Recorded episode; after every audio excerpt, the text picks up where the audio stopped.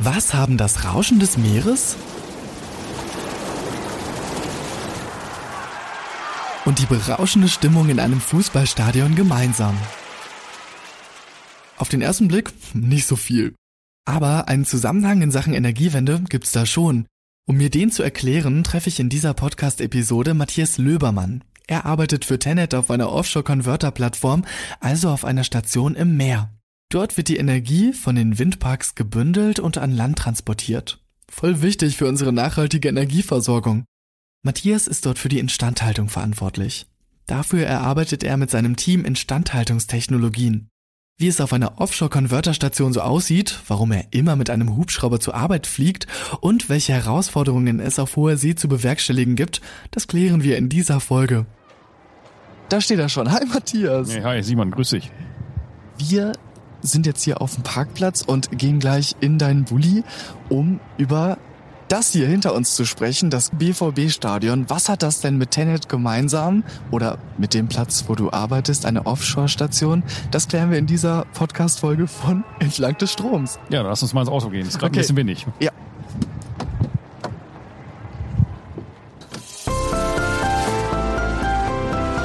Entlang des Stroms.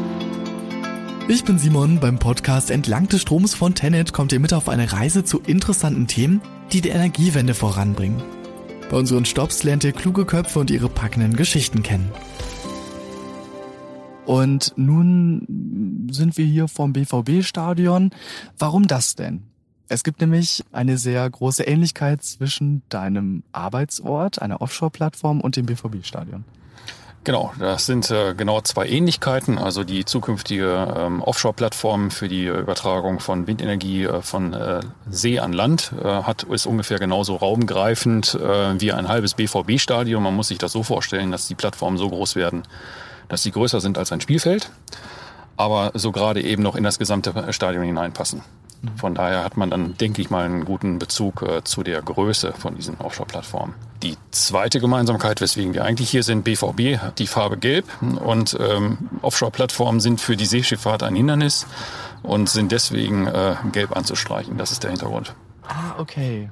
Und deshalb sind die Offshore-Plattformen auch immer gelb. Immer gelb, genau, weil sie ein Hindernis darstellen. Also alle Seezeichen, die auf eine Gefahr hindeuten für die Schifffahrt ähm, oder eine Gefährdungsstelle darstellen, äh, sind gelb zu zeichnen. Auf einer Offshore-Plattform, erklär doch mal, was das genau ist, eine Offshore-Plattform.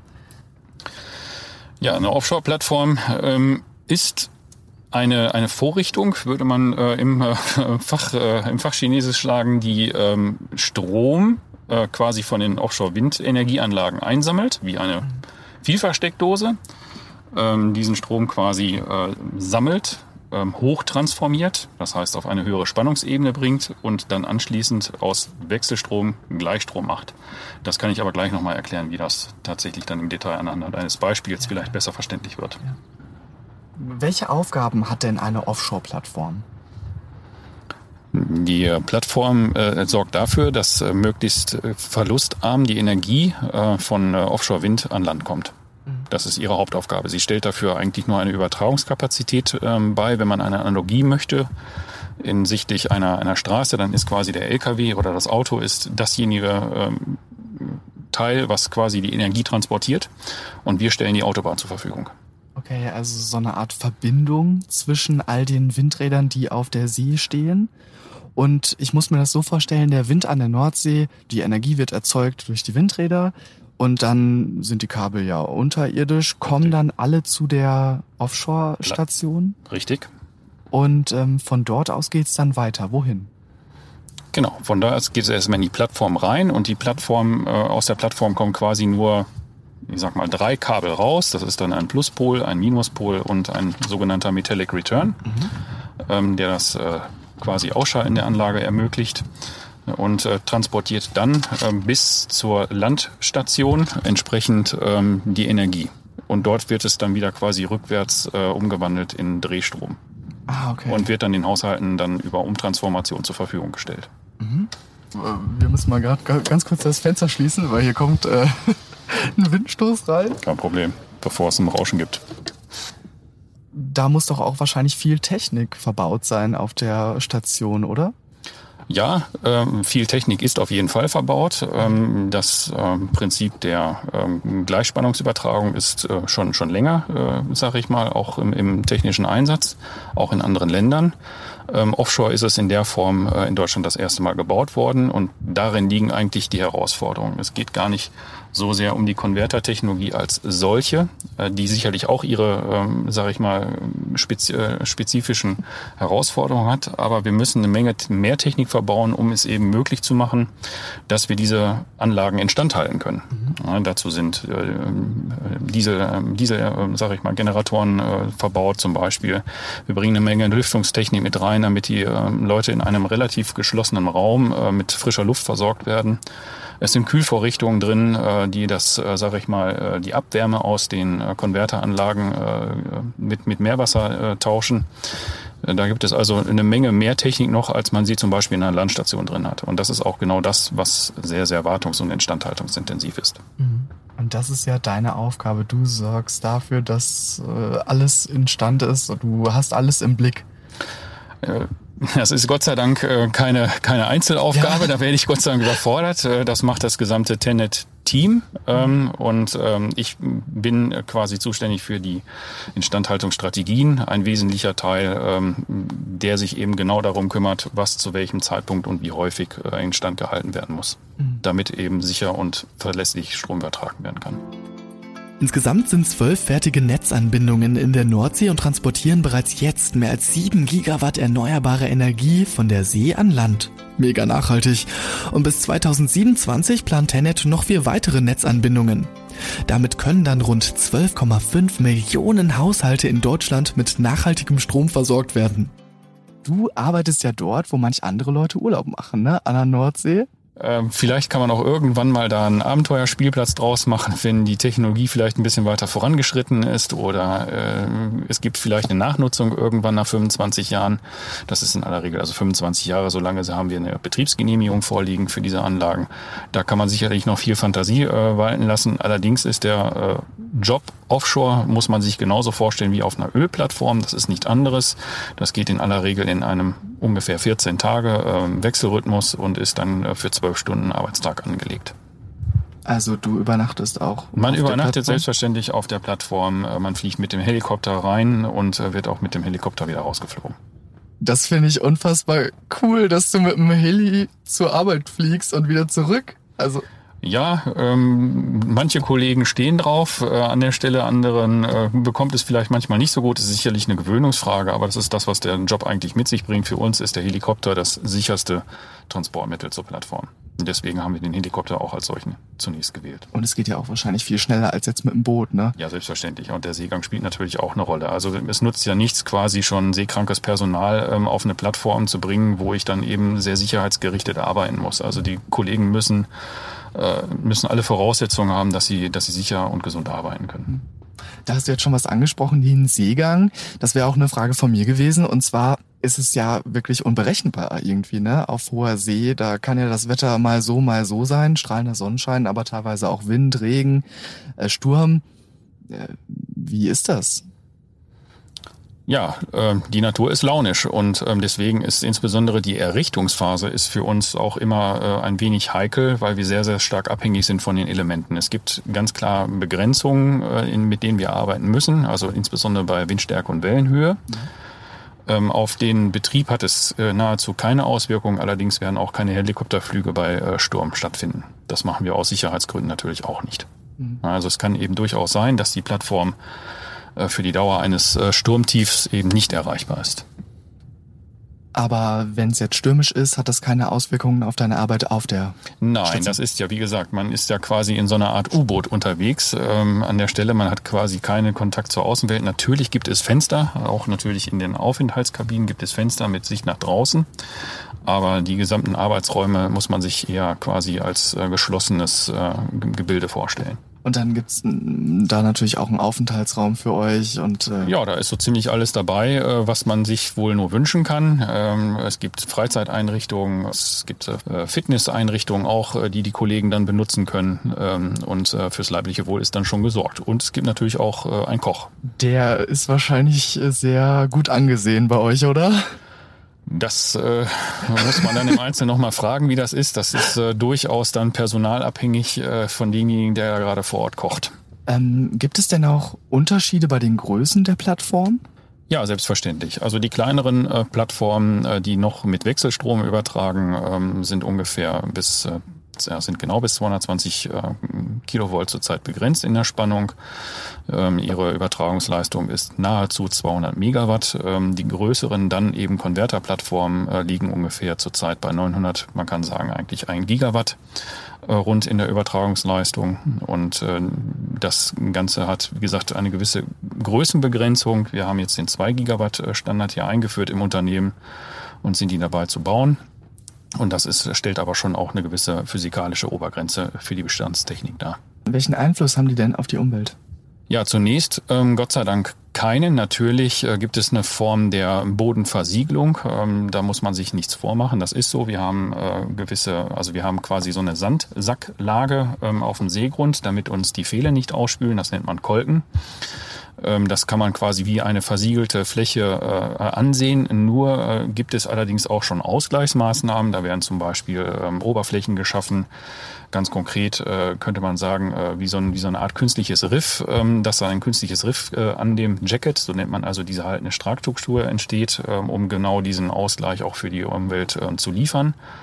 Und es ist so tatsächlich, dass sich die Fischbestände sehr stark erholen, ähm, weil äh, die Fischerei eingestellt wird in diesen, äh, also für die Windenergie benutzten äh, Zonen und das führt tatsächlich auch zu einer Erhöhung der Seehundpopulation. Das konnte man tatsächlich in Verbindung bringen. Also sind bei euch in der Nähe auch viele Seehunde und auch viele Fische, mehr als woanders. Vielleicht, da hätten wir zu Beginn auch eigentlich schon drauf eingehen müssen, ähm, wie werden die überhaupt gebaut? Also die äh, Station. Ja, die äh, Stationen werden äh, in großen Losen erstmal als Ganzes hergestellt. Zunächst äh, wird eine, eine Grundlage hergestellt, wo dann äh, die Jacketstruktur aufgesetzt wird und die wird dann mit Pfählen auf dem Seegrund befestigt. Und anschließend kommt, das nennen wir Topside, das ist der obere Aufbau, der wird dann mit einem gigantischen Kranschiff äh, in zukünftig dann in zwei Teilen reingehoben. Also auf einem, man könnte sagen, Floß, äh, wenn es äh, für einen Begriff her besser ist, kommt es äh, auf dem Floß ähm, quasi, äh, wird ähm, hingebracht zum Baufeld und von diesem Floß dann von dem Kranschiff runtergehoben und dann auf dieses Ständerwerk aufgestellt. Mhm. Welche Vorteile bieten denn die Offshore-Plattformen? Ja, die Offshore-Plattformen sind quasi ein Muss, damit die äh, Energie von Land an See kommt. Es ist auch ein Teil, die Umwelt zu schonen. Denn die Konvertertechnologie macht es nämlich möglich, mehr Energie zu übertragen ähm, bei weniger Kabelverlegerarbeiten. Äh, also man muss sich das so vorstellen, habe ich eine Wechselstromtechnik, brauche ich quasi mehr Kabel und müsste mehr den Seegrund stören bei der Errichtung was ja auch ein Eingriff in die Umwelt darstellt. Und wir haben ein Minimierungsgebot. Und das nennt man quasi, wir wollen diese Schutz Ziele muss man eben ausbalancieren als Gesellschaft und ähm, die Konvertertechnologie ähm, war quasi der Schlüssel ähm, dazu da, dieses eine Schutzziel ähm, zu erreichen. Also wir müssen weniger Kabel in den Seegrund einbringen und können damit zumindest die Auswirkungen auf die Umwelt begrenzen. Das ist ja auch gut. Das ist ja auch gut, selbstverständlich. Und es soll natürlich auch ein dauerhafter Beitrag für eine zuverlässige Energieversorgung für Deutschland, aber auch in Europa darstellen. Also sagst du, es ist existenziell wichtig für unsere Energiewende, dass wir auch weiterhin auf Windparks im Norden und auch auf die Offshore-Plattform setzen. Ja, führt inzwischen äh, kein Weg dran vorbei. Vor diesem Hintergrund der vielleicht auch gesamtpolitischen äh, Weltlage ist es natürlich äh, angebracht, äh, möglichst unabhängig vielleicht in Zukunft auch von anderen Energiequellen und Lieferanten zu sein. Und wie steht es um Innovationen? Also man kann eigentlich schon sagen, dass das 2 Gigawatt Programm für sich eine Innovation ja darstellt. Ähm, Innovation gibt es. Da gibt es jetzt ein ganz interessantes Format bei der Tenet. Das ist ähm, das, das Power Lab, was genau auch Mitarbeitern ermöglichen soll, innovative Ideen zu testen, äh, diese auszuprobieren und entsprechend äh, dann im Unternehmen einzusetzen. Das ist ein sehr interessantes Format, weil es ein Befähigen, Fördern und Fordern ist. Und ähm, das ist ähm, ein durchaus ähm, interessantes äh, Thema, was man eben auch bei Tenet machen kann. Mhm.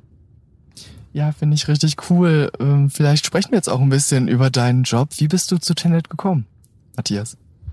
Ja, da habe ich äh, doch noch mal einen kleinen, äh, einen kleinen Schlenker hingelegt. Eigentlich bin ich Bauingenieur. Tatsächlich äh, bin ich, äh, habe ich vertieft auf äh, maritime Technik in Braunschweig, äh, habe auch in dem Bereich schwerer Wasserbau passend eigentlich zum Thema Offshore äh, drei Jahre lang gearbeitet.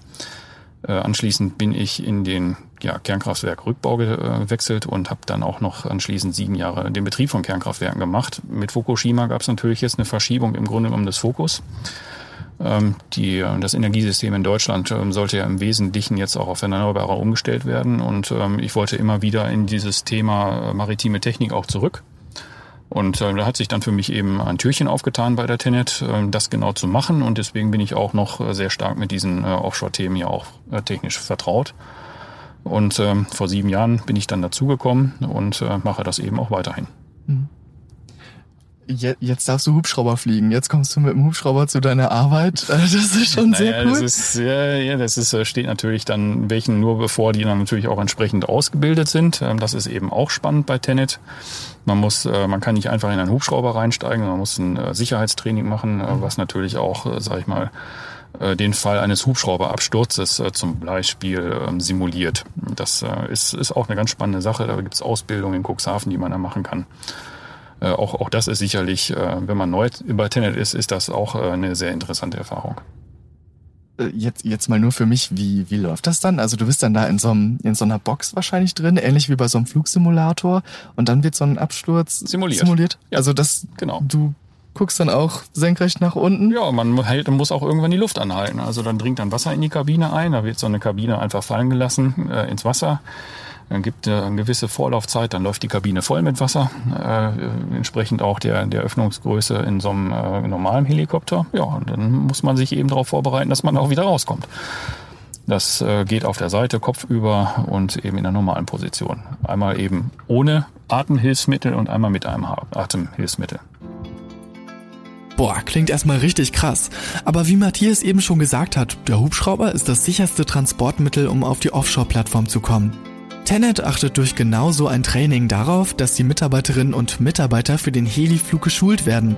Bock auf Helikopterfliegen sollte ich also haben, um auf einer Offshore-Plattform zu arbeiten. Aber was für Skills brauche ich noch so?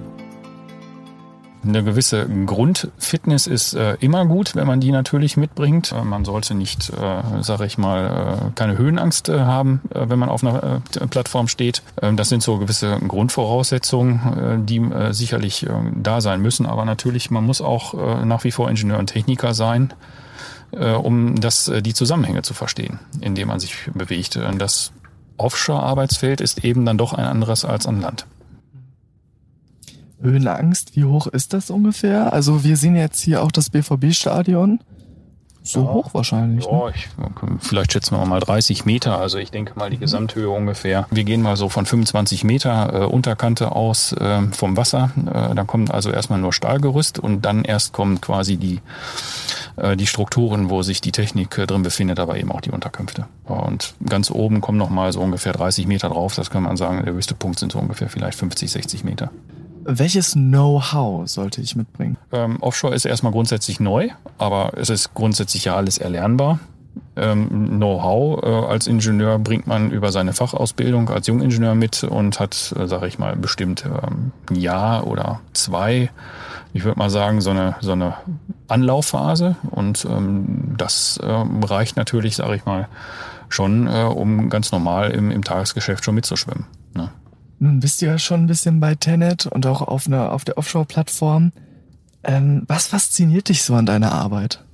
Es ist tatsächlich auch eine Abwechslung, ähm, nicht nur eben der Technik, sondern die Technik im Kontext zu ähm, Genehmigung, ähm, zum politischen Umfeld äh, ist immer sehr interessant. Also das Schauen über den Tellerrand äh, ist äh, immer ein ständiger Begleiter. Äh, das muss man natürlich selber für sich wollen. Man kann natürlich auch sich nur auf Technik konzentrieren. Aber erst das Zusammenspiel aus diesen Elementen ähm, Wirtschaftlichkeit, äh, Technik, äh, Genehmigung, äh, Politik äh, macht es eigentlich zu einem sehr, sehr spannenden Arbeitsfeld, äh, wo man auch immer sicherlich eine gehörige Portion Strategie, äh, sage ich mal, mitbringen muss, äh, um auch sicherlich zu seinen Zielen zu kommen. Teamwork ist wahrscheinlich auch sehr, sehr wichtig auf der Offshore-Plattform, richtig? Ja, das ist eine grundlegende Voraussetzung. Man muss Teamplayer sein, selbstverständlich. Und diese Teams schweißen sich in aller Regel auch dann zu in solchen Gruppen und Gebilden zusammen, die dann hinterher sehr gut funktionieren, eben weil sie genau äh, sich mit sich selbst auch befassen müssen in dieser Situation. Es ist ja nie die Arbeit, sondern es ist auch der Kollege. Es sind die Sorgen, Nöte, die er vielleicht hat. Es sind Dinge, die er in der Familie erlebt. Ne? Es wird ja alles ausgetauscht. Also man teilt mit diesen Personen dann doch sehr 14 Tage lang sehr intensiv auch sein Leben.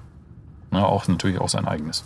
Haben sich daraus auch Freundschaften entwickelt? Ja, selbstverständlich bilden sich äh, Freundschaften aus, äh, aus Arbeitsbeziehungen.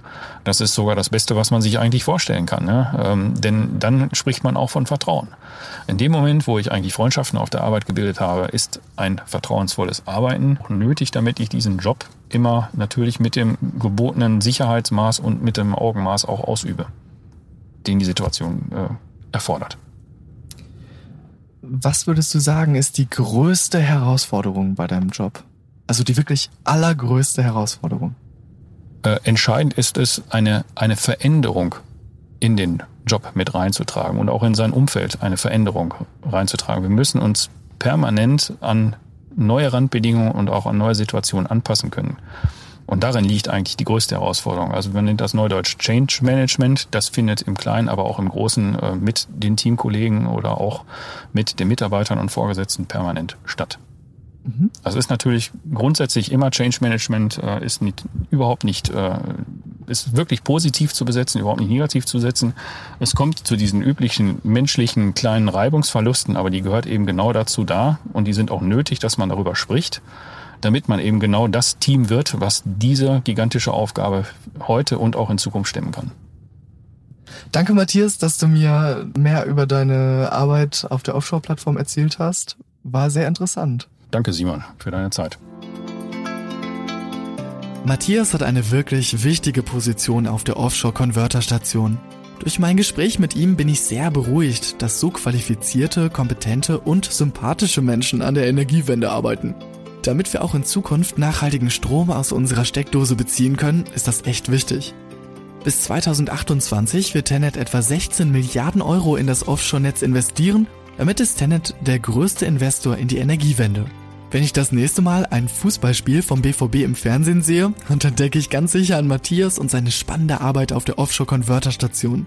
Alle Fachbegriffe und den Link zu Jobangeboten von Tenet findet ihr in der Episodenbeschreibung des Podcasts. Das war's für diese Folge von Entlang des Stroms, aber ihr könnt euch schon auf die nächste Episode freuen. Da spreche ich dann über den Bürgerdialog. Seid gespannt.